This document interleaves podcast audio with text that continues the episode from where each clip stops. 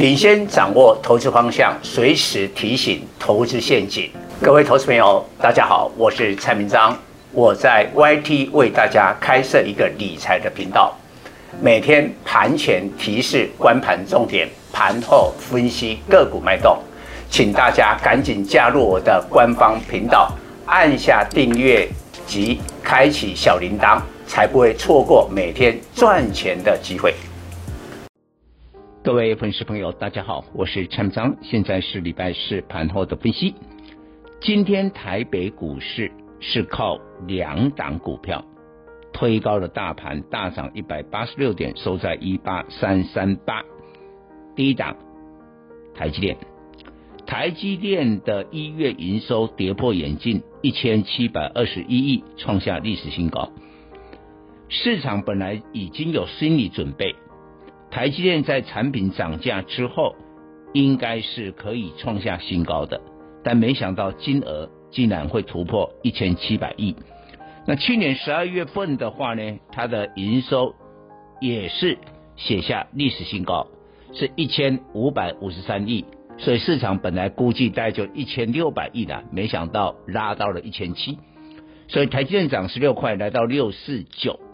那台积电能不能再涨呢？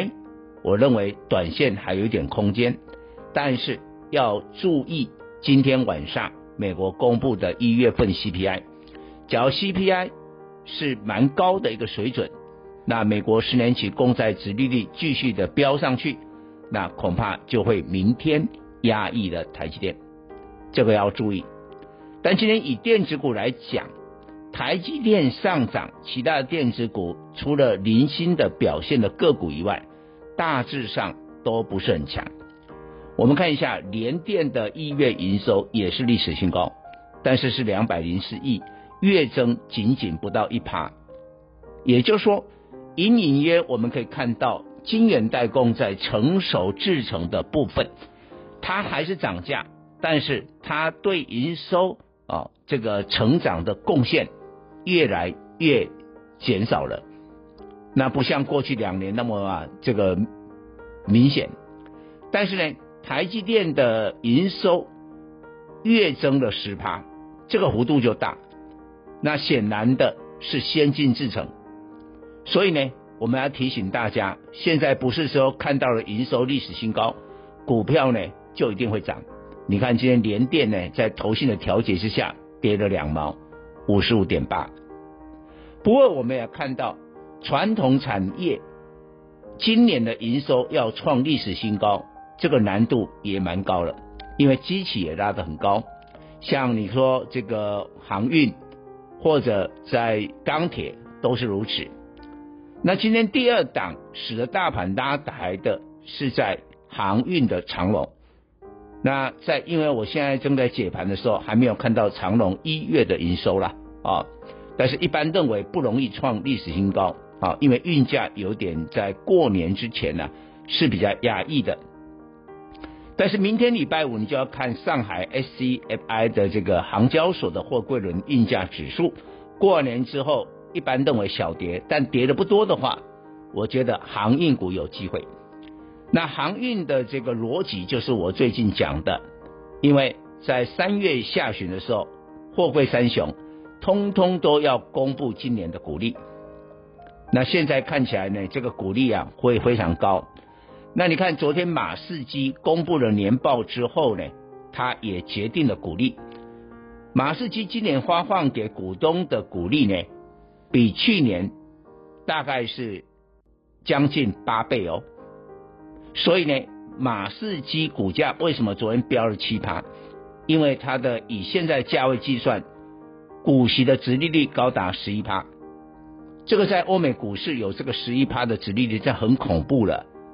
所以呢，我觉得国内的货柜三雄会跟进。